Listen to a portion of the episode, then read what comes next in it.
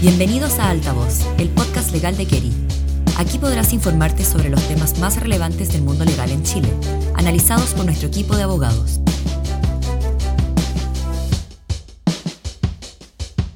Hola a todos, es un gusto estar hoy con ustedes. Soy José Santos Osa, asociado del grupo de Life Sciences de Keri. Y bueno, como sabrán, a fines del año pasado el tema de los neuroderechos causó bastante revuelo a nivel nacional, al ser Chile el primer país del mundo en donde se propuso formalmente generar un marco normativo para asegurar la correcta protección de los derechos que se podrían ver afectados con el, desarrollo de tecnologías neuronales y eh, la inteligencia artificial.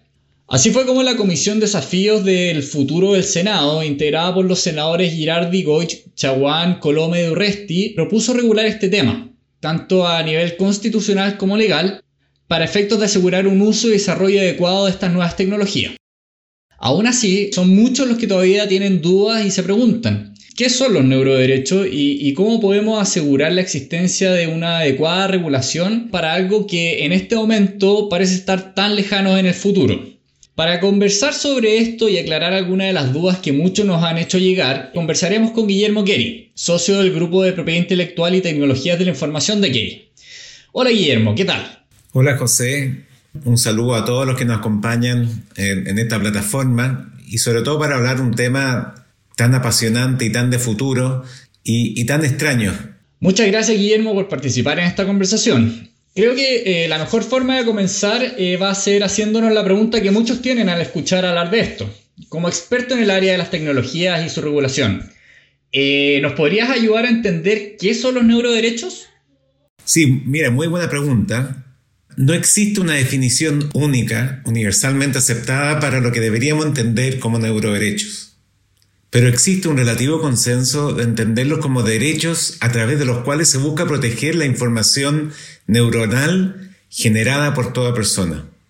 Como consecuencia de los avances que se reportan día a día en el campo de la inteligencia artificial y la neurociencia, los que auguran enormes beneficios para nuestras vidas, son muchos los que han planteado que estos avances podrían también ser utilizados de manera que podría afectar nuestro cerebro y la forma en cómo la información generada por nosotros podría ser utilizada o explotada.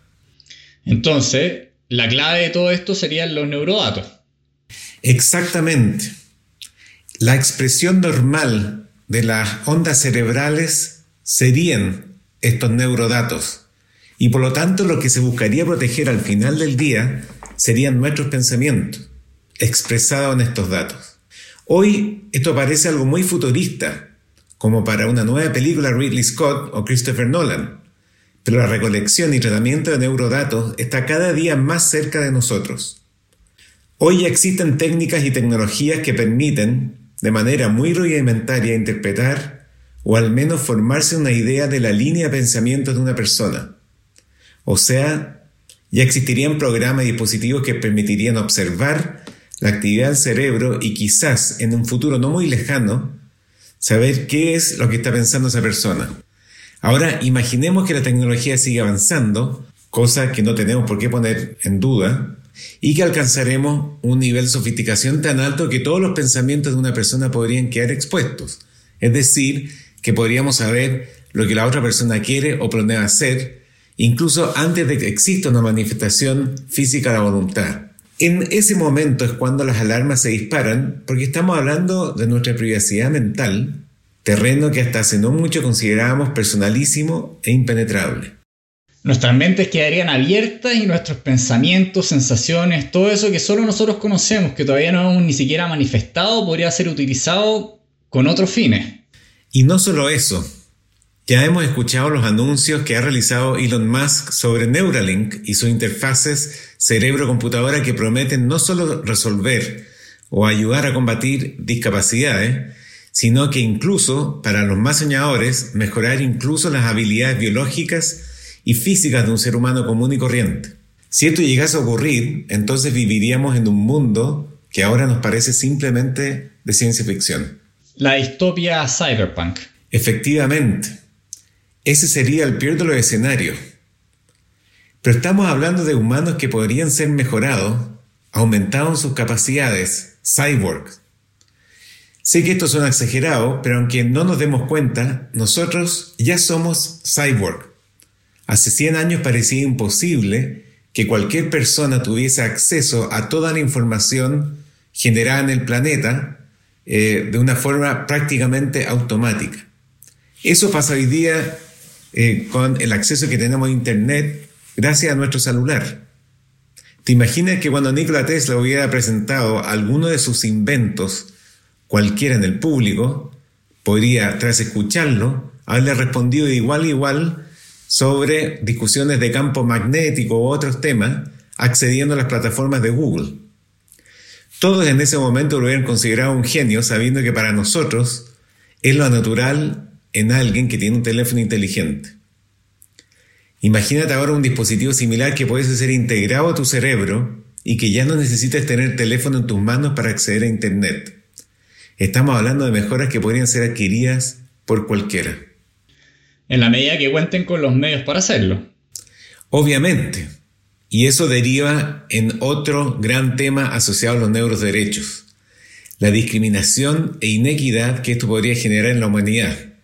Aquí ya estamos hablando de problemas éticos, que podrían nacer cuando los humanos comunes que no han podido acceder a las mejoras se ven enfrentados a humanos potenciados, tanto física como intelectualmente. Hay una película que se llama Gattaca que establece este tema o trata este tema extremadamente bien y muy gráfico, con las diferenciaciones y clases de humanos que se generan. O como un mundo feliz. Lo que probablemente inspiró a, Rafael Juste para plantear las implicancias éticas a las que se debería enfrentar la neurotecnología y la inteligencia artificial. Así es. Rafael Juste, en su calidad de líder del proyecto Brain, se ha posicionado globalmente como uno de los grandes expertos en esta materia.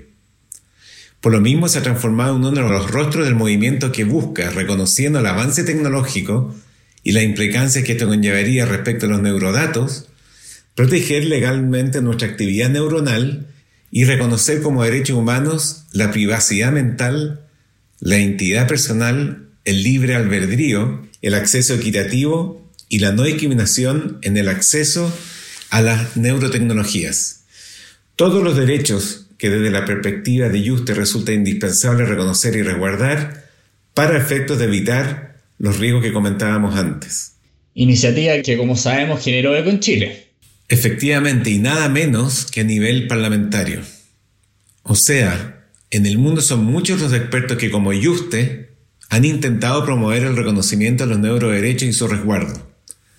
Hay científicos y ONGs que han publicado informes que van en la misma línea, pero en Chile, además de la comunidad científica, fue un grupo de senadores quienes se reunieron con Juste y que han estado trabajando en estas mociones parlamentarias para la protección, tanto legal como constitucional, de los neuroderechos. Gracias a esto, Chile iría más allá de las políticas de inteligencia artificial que existen a nivel internacional y se podría transformar en el primer país del mundo con un marco normativo para proteger los neurodatos, la relación entre la humanidad y la inteligencia artificial y el impacto que toda esta revolución tecnológica conlleva tanto a nivel ético como biológico. La pregunta ahora sería, ¿cómo regulamos los neuroderechos? Esta pregunta representa un gran desafío y esto hace que vayan surgiendo muchas visiones al respecto y críticas cruzadas respecto de la postura en torno al tema.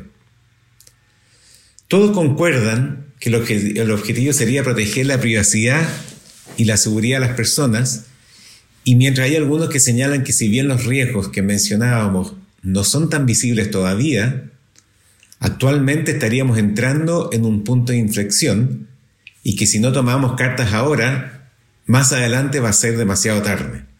Otros sostienen que, si bien es cierto que podrían existir estos riesgos, todavía no conocemos cuáles van a ser las verdaderas implicancias de estas nuevas tecnologías y que la neurociencia puede avanzar en un camino muy distinto al que estamos imaginando hoy. Por lo tanto, lo que se regule hoy podría tornarse inaplicable en el futuro. Por otro lado, hay quienes sostienen que la ley debería proteger a todos como personas en su totalidad y no es necesario realizar distinciones entre órganos no obstante lo importante que es el cerebro, y que por lo mismo el actual marco normativo sería suficiente para prevenir estos potenciales riesgos. Es por eso que al final del día muchos opinan que no importa la tecnología, los aparatos o los medios en que se estén construyendo esta amenaza, al final del día los derechos que se podrían ver afectados como la privacidad, la igualdad y la libertad siguen siendo los mismos derechos humanos que hoy tienen reconocimiento y protección tanto en la Constitución como en los tratados internacionales suscritos por Chile. Entonces, considerando todas estas posiciones, ¿cuál crees tú que sería la solución? Honestamente, es difícil encontrar una respuesta correcta con la información en que manejamos hoy día. En mi experiencia, cuando nos vemos enfrentados a temas tan revolucionarios como los que podrían ser estas nuevas tecnologías, siempre van a existir los que apoyen la idea de regularla como detractores a esa misma idea. Al final, Considerando que nos encontramos en una situación donde existen cientos de interrogantes que todavía no han sido resueltas, creo que la mejor estrategia va a ser la de escuchar a todos los expertos que quieren intervenir en la regulación de los neuroderechos con el objeto de entender, en caso que sea posible, una regulación que no solo evite impedir el adecuado desarrollo de todo esto, sino que muy por el contrario lo incentive, procurando asegurar que todos nuestros derechos sean debidamente protegidos. Excelente. Te agradecemos Guillermo por tu participación y esperamos que esta cápsula haya sido de interés para todos nuestros oyentes. Eh, los dejamos invitados a seguir escuchando nuestro canal Altavoz disponible en Spotify y muchas gracias por acompañarnos el día de hoy. Así es, muchas gracias por acompañarnos, gracias José por, por moderar este espacio y lo esperaremos para el próximo podcast. Gracias por escuchar Altavoz, un programa de Kerry creado para mantenerte al día con las novedades más relevantes del mundo legal. Te esperamos en nuestro próximo episodio.